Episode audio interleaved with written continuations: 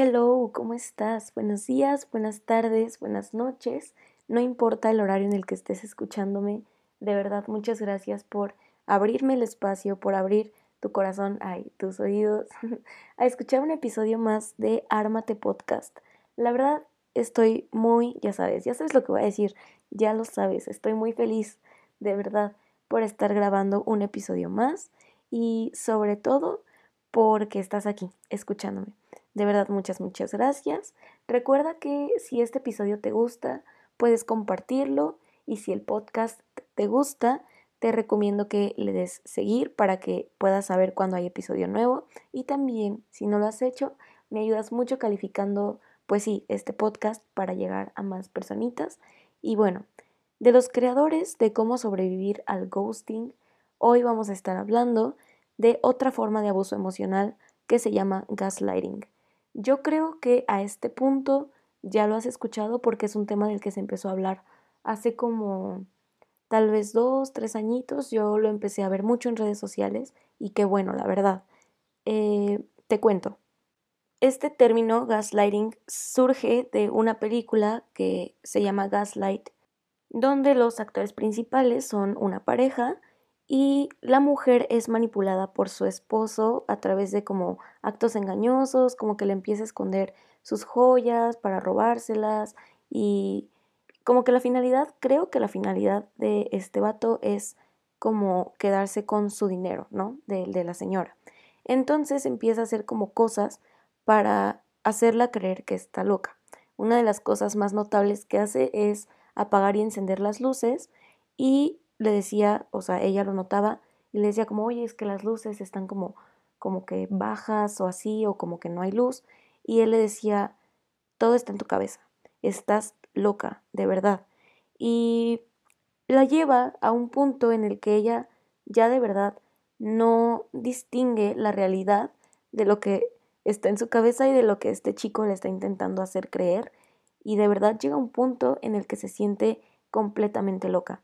Entonces de ahí surge el término gaslighting, que básicamente es una táctica de control donde quien lo hace busca que la otra persona se sienta en una realidad alterada, que sus pensamientos, sus percepciones, sus recuerdos estén nublados completamente y que empiecen a cuestionar si realmente las cosas son como las ven. Y a ver, a mí me pasó que cuando empecé a leer sobre gaslighting, como que dije, es algo que está muy alejado a mi realidad. Es algo que no he visto, es algo que, o sea, sí, qué bueno que lo estamos hablando, qué bueno que se está hablando de estos temas, pero no creo que me pase nunca. Después de estar investigando y de estar leyendo sobre estos temas, me di cuenta de que es mucho más común de lo que me imaginé y que además las frases que se usan cuando la persona emplea gaslighting son muy comunes y yo creo que todas y todos lo hemos escuchado a lo largo de nuestra vida. Y las frases son estas como eres una exagerada o un exagerado, estás loca, yo no dije eso jamás, o todo está en tu cabeza. Y la verdad es que yo creo que más de una vez las has escuchado y son frases que de pronto están muy normalizadas, ¿no? Y incluso se da mucho, creo yo, en relaciones amorosas, afectivas, donde hay una discusión y es como, es que estás loca, de verdad.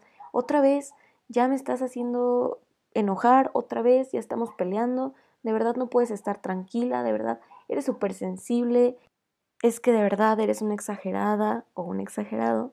Y aquí viene la frase que lo aniquila todo, ¿no? Que casi siempre es la que concluye. Es que las cosas no son como tú las estás viendo. Y entonces empieza este cuestionamiento de, ¿será? ¿Será que de verdad estoy exagerando? ¿Será que de verdad no son las cosas como las estoy viendo? Pero ¿cómo no van a ser? ¿no? por ejemplo, te voy a poner un ejemplo. Eh, X relación de pareja, donde ella ve literalmente como el, su pareja le está coqueteando a otra mujer, o sí, que le está coqueteando. Entonces se acerca y le dice, oye, estoy muy enojada, le estás coqueteando, ¿qué te pasa? Bla, bla, bla. Y él, es que de verdad, estás loca. Jamás ha pasado eso. De verdad no sé de dónde lo sacas. Eres una celosa, eres, ¿sabes? O sea, entonces empieza este ciclo del gaslighting donde primero te das cuenta de algo, lo externas, te la voltean, te dicen que las cosas no son como estás viéndolas, como las, sí, ¿no? O sea que, pero además ni siquiera es como, oye, no, no es así, déjame explicarte cómo es mi realidad. No, o sea, al contrario es, estás completamente desquiciada, todo está en tu cabeza. Y bueno, si todavía como que no has logrado identificar esta figura del gaslighting en tu vida, a lo mejor con tus amigas, con tu familia, con tu pareja, estoy segura de que te ha pasado. Pero a mí se me vino a la mente una canción que creo que es muy famosa y es esta canción que dice algo así como, esas son puras mentiras. Esa noche yo no andaba y... Y luego viene esta parte de, debes estar confundida o había un tipo igualito a mí.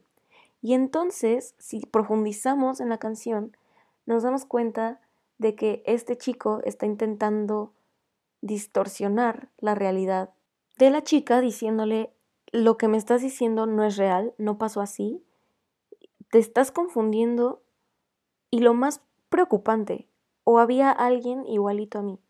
Y esto pasa en muchas relaciones y es algo que realmente es preocupante porque es una forma de abuso emocional, como te lo decía al principio de este episodio, que orilla a cuestionar sentimientos e incluso como la propia cordura, el decir, güey, tal vez sí estoy loca, tal vez sí me estoy imaginando todo porque ya no sé qué hacer. Porque además es una forma muy agresiva, es una forma como, sí, o sea, agresiva, pero pasivo-agresiva, ¿sabes? O sea, es como, no es que de verdad te la voltean y empieza esta manipulación de decirte, que me estás haciendo daño, estás de verdad loca, estás tan mal que ya ni siquiera te das cuenta. Y entonces de verdad es, es durísimo, porque así como pierdes la capacidad de ver las cosas como, como realmente son, como de tener como esta cordura, también pierdes la capacidad o sí, o sea, como que empiezas a tener miedo de comentar lo que estás sintiendo porque tienes este temor de que la persona inmediatamente reaccione e inmediatamente te lleve a este lugar horrible de cuestionar tu propia realidad. Y aquí es importante que yo te diga algo, y es que obviamente la realidad que yo vivo no es la misma que tú vives, y en una relación es exactamente lo mismo. Para mí no va a ser lo mismo que yo te vea coqueteando con alguien y que tú probablemente solo estés hablando con alguien sin el afán de coquetear. Ambas realidades son completamente válidas, pero lo que el gaslighting hace es invalidar la realidad que tú estás percibiendo. Entonces aquí, primero, mi recomendación es construye relaciones en las que puedas intercambiar como esto que estas realidades que se viven de una parte y de la otra, sin que se tenga que invalidar, sin que tengas que acudir al discurso de Nel, estás mal, lo estás imaginando, está en tu cabeza, estás exagerando. ¿Sabes? O sea, como que la intención de este episodio es primero que nada que sepas que se pueden construir relaciones en las que se permita hablar de ambas realidades sin invalidar una otra. Obviamente en el caso del gaslighting esto no es así. En el caso del gaslighting es tú estás mal, yo estoy bien y además de que no me importa creer o entender tu realidad, Además de todo, te voy a hacer sentir mal por estar viendo las cosas como las estás viendo.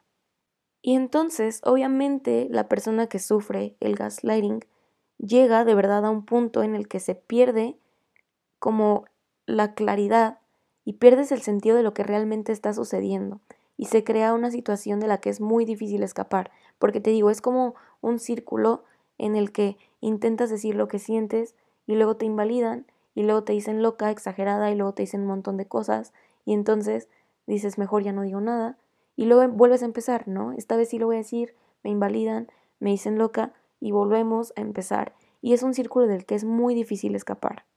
Y yo con estas cosas siempre intento tener mucho cuidado porque creo que no es tan fácil decir como salte de ahí. La verdad no soy tan fan de decir es que salte de esas relaciones abusivas. Claro, es lo ideal y siempre lo voy a decir, ¿no? O sea, siempre que alguien se me acerque para decirme, oye, me está pasando esto y esto y esto, siempre que me pidan mi opinión voy a decir, mira, yo lo veo así, deberías intentar, cuando te sientas lista o listo, alejarte de esa relación que no te está haciendo bien. Sin embargo, siempre soy muy cuidadosa porque creo que este tipo de cosas entran en la violencia. Estoy convencida de ello.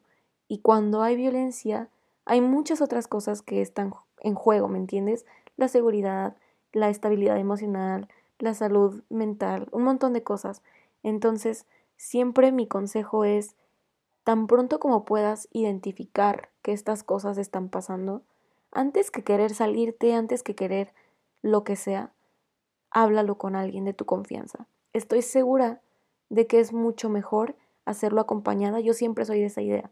Muchas personas tenemos este chip de son mis problemas, yo me salgo de ellos sola o solo, pero de verdad que para mí siempre el mejor consejo va a ser una vez que te des cuenta de que algo no va bien, háblalo con alguien que sabes que puede ser tu apoyo, tu red segura, alguien que va a estar informado o informada de que esto te está pasando y que va a estar ahí cuando tú no puedas como verlo con claridad.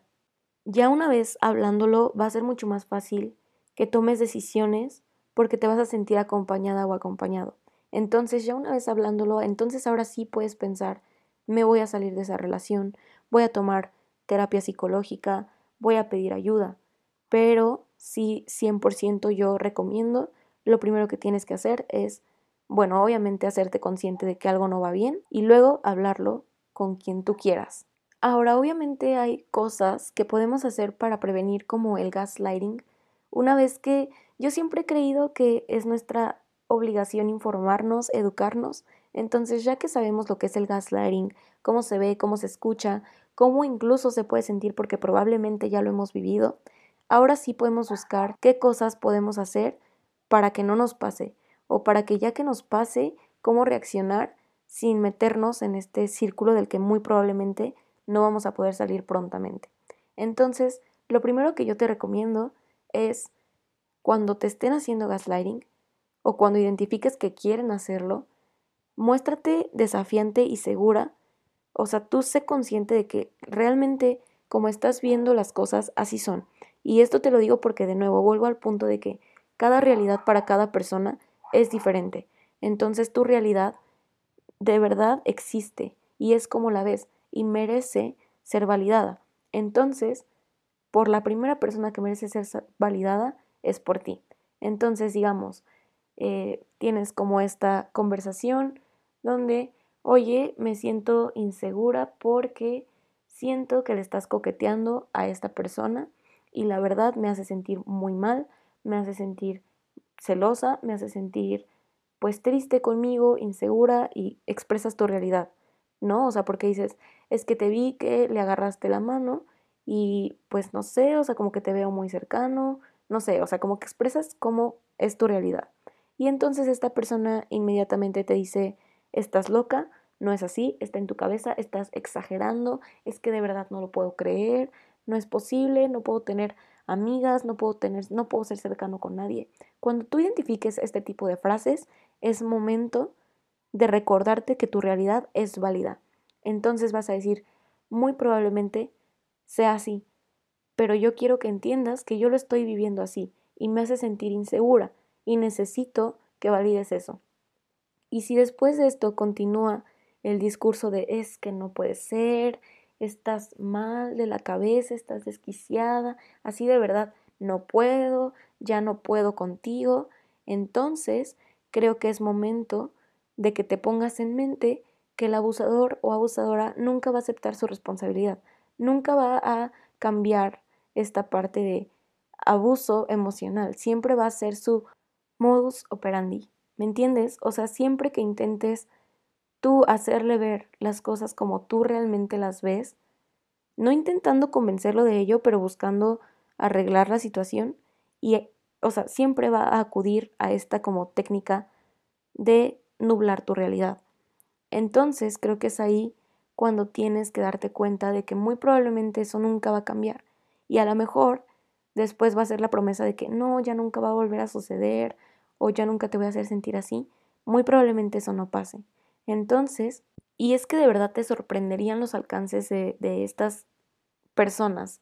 Cuando hacen gaslighting, muchas veces no se queda solamente en hacértelo saber a ti, sino que a veces empieza a modificar cómo las demás personas ajenas al problema también perciben la situación.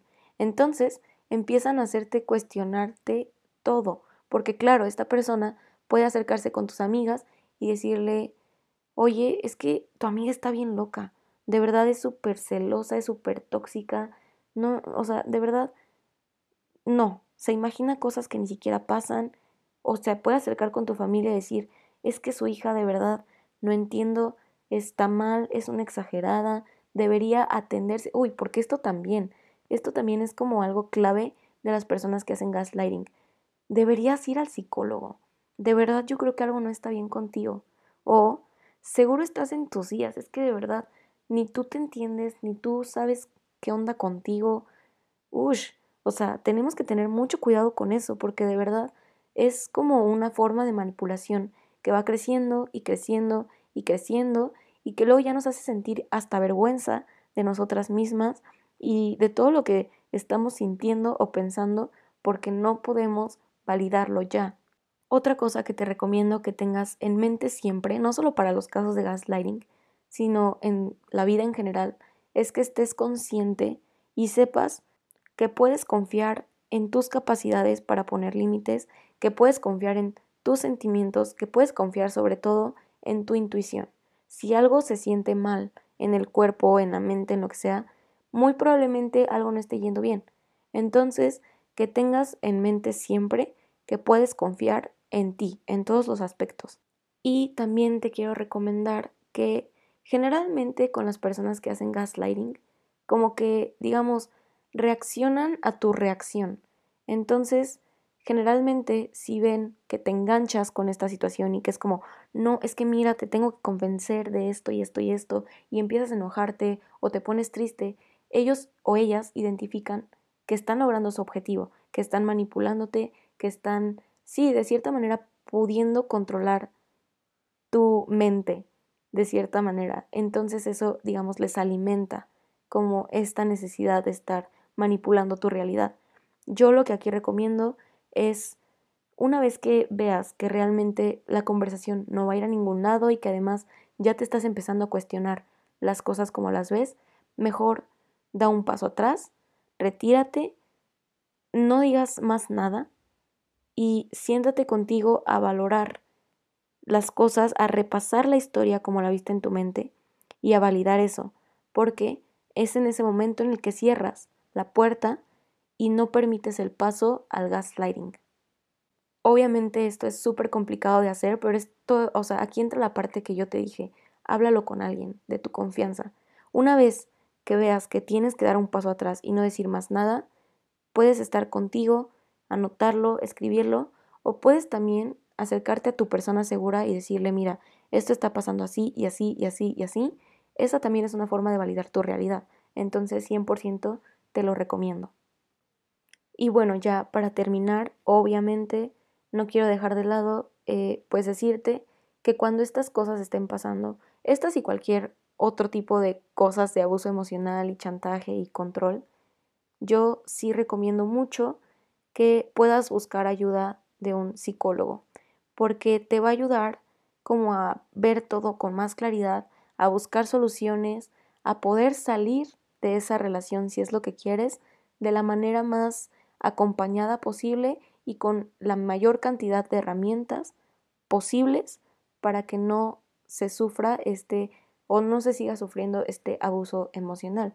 Yo sé que a veces no hay como, sí, o sea, no es tan fácil acceder como a los servicios de un psicólogo, pero si puedes hacerlo, de verdad te lo recomiendo y esto no tiene nada que ver con que lo, haya, lo hagas porque la persona te dijo estás loca, deberías checarte, es por salud mental. Realmente creo que la terapia hace un, una gran diferencia en la forma en que vivimos como personas. Entonces, si puedes hacerlo, incluso si nada está pasando en tu vida, nada como muy trascendental, te recomiendo siempre ir como a psicoterapia porque es una gran herramienta también de autoconocimiento y bueno, creo que mejora la vida de muchas personas. Y nada, creo que eso es lo que te quería compartir en el episodio de hoy. Realmente quiero que sepas que lo hago con muchísimo respeto y con muchísimo cuidado sobre todo para que estés consciente de que estas cosas existen, que pueden pasar, que a cualquiera de nosotras o de nosotros nos puede pasar en cualquier momento, pero que tengamos las herramientas para poder no quedarnos ahí por mucho tiempo y o incluso si lo identificas con alguien más que le esté pasando a tus amigas o a tu familia, no sé, creo que es muy importante que estemos como pues sí, informados para poder tomar decisiones más conscientes. Y obviamente, como siempre te lo digo, esta es solo la semilla que quiero dejar en ti, como ese, sí, te lo dejo por ahí para que tú más adelante, si lo quieres hacer y se siente bien para ti, pues te metas a investigar, te metas a ver de qué maneras puedes tú resolverlo si es que te llega a pasar. Siempre te lo digo, es este podcast es para acompañarnos, no tanto es que te diga, haz esto y esto y esto y esto, sino que más bien tú también me puedas compartir a ti qué te ha servido cuando esto te ha pasado y me lo puedes compartir en Instagram. A mí en mi personal me encuentras como arroba andando guion bajo cielos y el del podcast lo encuentras como arroba armate guion bajo mx, que ese va empezando. Ahí va, poquito a poquito, pero de verdad que ese va a ser un proyecto bien chido, una comunidad bien rica, estoy segura de eso. Entonces, démosle paciencia. Pero sí, recuerda que si este episodio te gustó, puedes compartirlo con quien tú quieras y también calificar el podcast, seguirlo para que sepas cada que haya episodio nuevo. Y creo que por mi parte, por hoy, eso es todo. Muchas gracias por escucharme una semana más y nos escuchamos el próximo jueves. Te mando muchísimo amor, muchísimo apapacho y nada, de verdad, muchas gracias. Bye, cuídate mucho.